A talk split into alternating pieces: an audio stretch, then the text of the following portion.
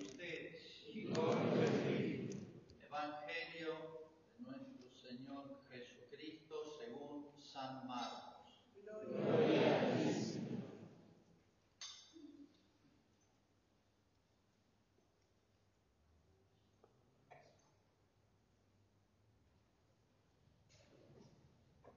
Pasado el sábado, María Magdalena, María la Madre de Santiago y Salomé compraron perfumes para ungir el cuerpo de Jesús.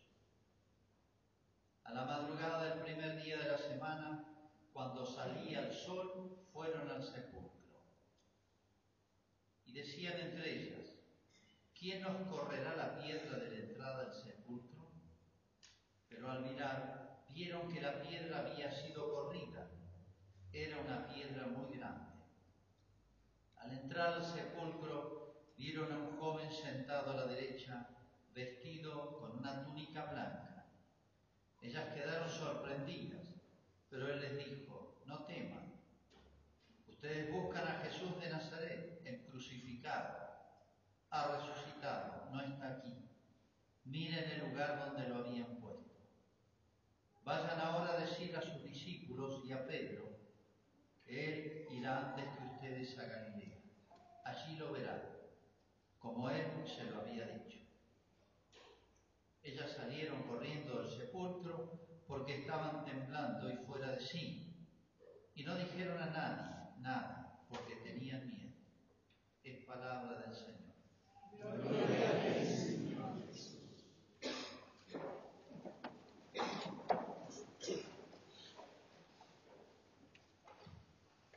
Estamos muy acostumbrados a medir la importancia de algunos hechos por lo que hoy se la cobertura periodística, la prensa. ¿eh?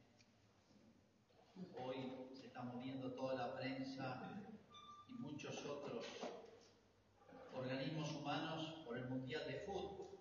Ya está acaparando atención y se está montando todo una estructura, un aparato. Y a veces esos hechos que pasan, ¿cuántos mundiales de fútbol han habido? ¿Cuántos episodios han pasado? Lo que pasa esta noche, como yo decía el otro día, no es una simple memoria de un hecho pasado, es hacer presente un hecho que trasciende el tiempo. Cada vez que se hace una misa o la liturgia de la Pascua, que es jueves santos, viernes y sábado, que es una cosa simple, como un solo hecho, lo dividimos en partes, es si nos trasladáramos en el tiempo o es como si trasladáramos aquel hecho ahora. Pero hay una cosa cierta, que nos hacemos partícipes directos y contemporáneos de ese episodio. Nos hacemos testigos inmediatos, como fueron los apóstoles, como María Magdalena, María la Madre de Santiago, Salomé, la Virgen, San Juan, los apóstoles, que estuvieron ahí, fueron contemporáneos de los hechos. Ellos podrían decir, yo fui testigo, yo, yo lo presencié, yo estuve ahí. Nosotros también podemos decir, yo estuve ahí. Esto es algo misterioso y milagroso. ¿eh?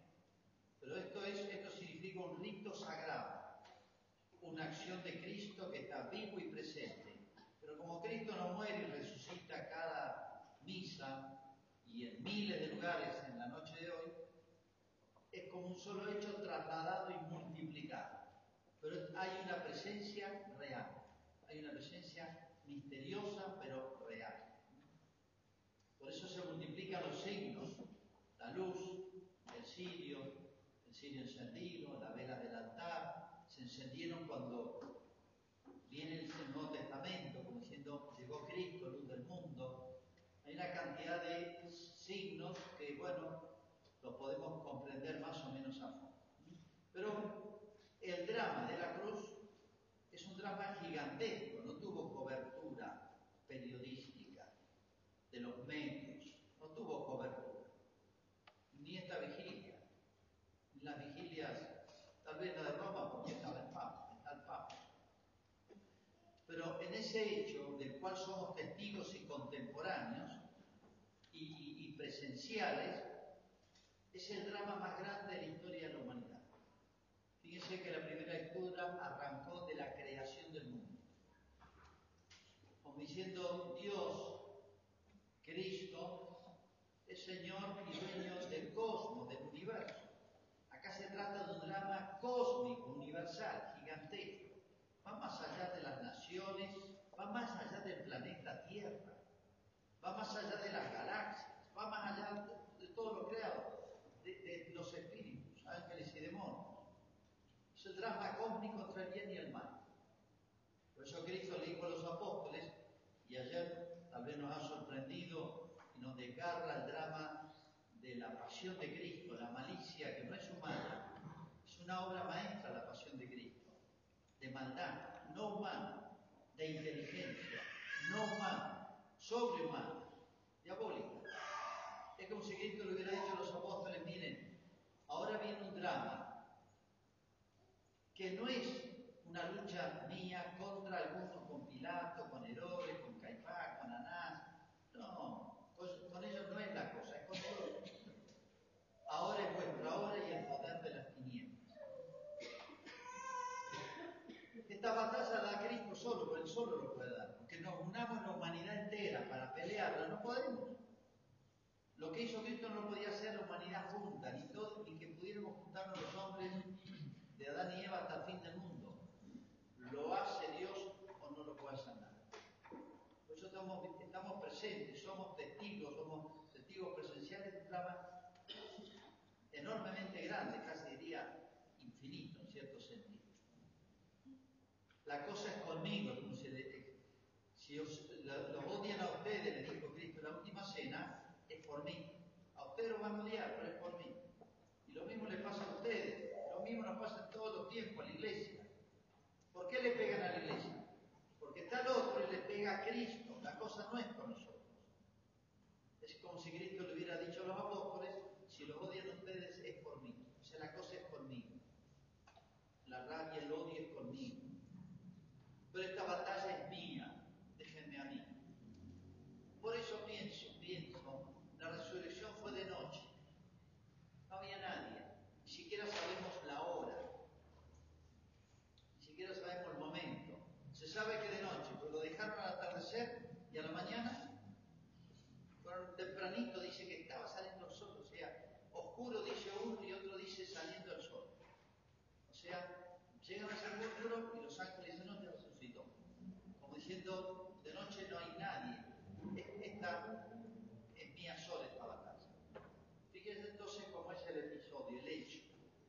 La muerte de Cristo, el último aliento de Cristo, dice que dando un fuerte grito, expiró, expiró, expirar significa echó el último aliento, es el ofrecimiento máximo de la humanidad a Dios. Como no lo podíamos hacer nosotros, es como si Dios dijera, mira, prestame mi humanidad. Y yo voy a ofrecer en nombre de los hombres. Por eso se encarnó Cristo. Pongámonos del lado de Dios. Esa ofrenda infinitamente valiosa. Tiene múltiples efectos. ¿Y qué es la resurrección? Es la respuesta de Dios. Por eso el viaje crucis no termina en la resurrección estrictamente, sino en la muerte de Cristo, en la sepultura, diciendo, esto es lo que ofreció la humanidad a través de Cristo. La resurrección que es, por eso dice, a quien Dios resucitó entre los muertos. O sea, es la respuesta de Dios como diciendo, acepto esta ofrenda infinita y bueno, vengan los efectos, vengan los frutos de esta ofrenda. Miramos para todos lados, frutos de toda clase. El demonio fue vencido. Trajo el demonio a través nuestro fue superado. El dolor y la muerte en Cristo como un anticipo. En nosotros vendrá después. La deuda que teníamos atrasada desde Adán en adelante fue pagada. Estamos en cero. Eso significa. Y las puertas del cielo que estaban cerradas, porque perdimos la amistad con Dios, no podemos podíamos entrar como amigos en el cielo, no podemos entrar, se abrieron.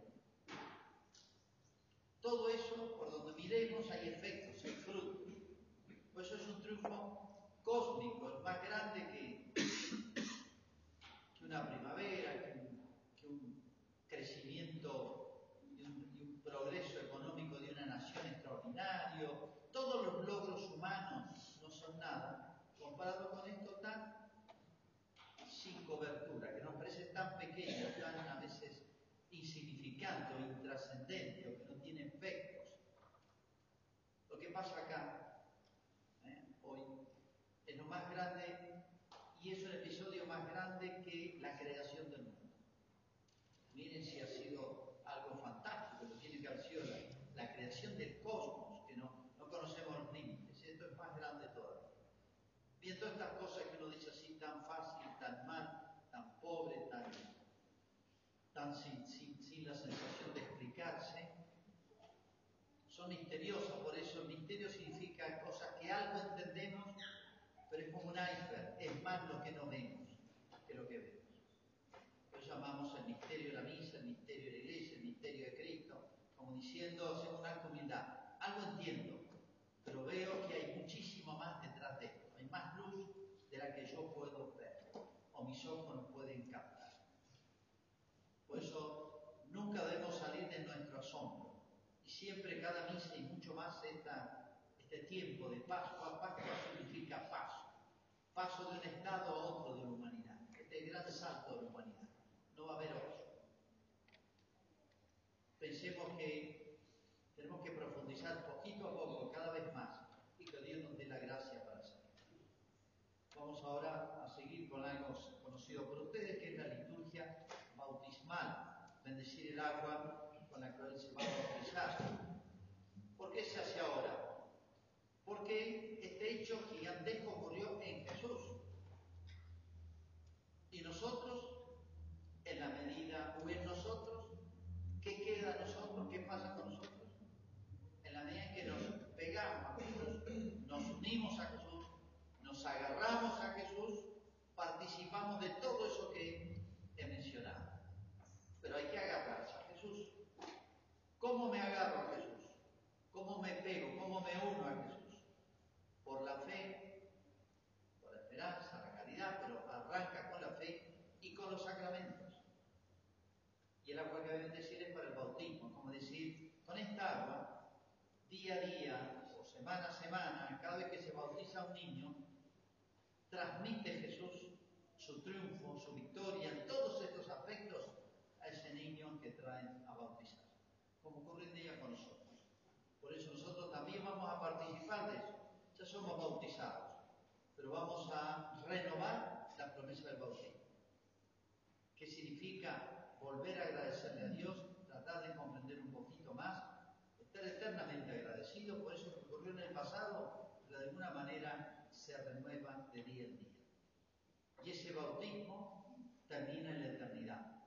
O sea, empezamos un camino, el bautizarse comenzar un camino, como el niño empieza a crecer, después que nace, sigue creciendo, después de la concepción está creciendo, nuestra vida de hijo de Dios es un caminar hacia la casa del Padre, hacia la eternidad. Vamos a.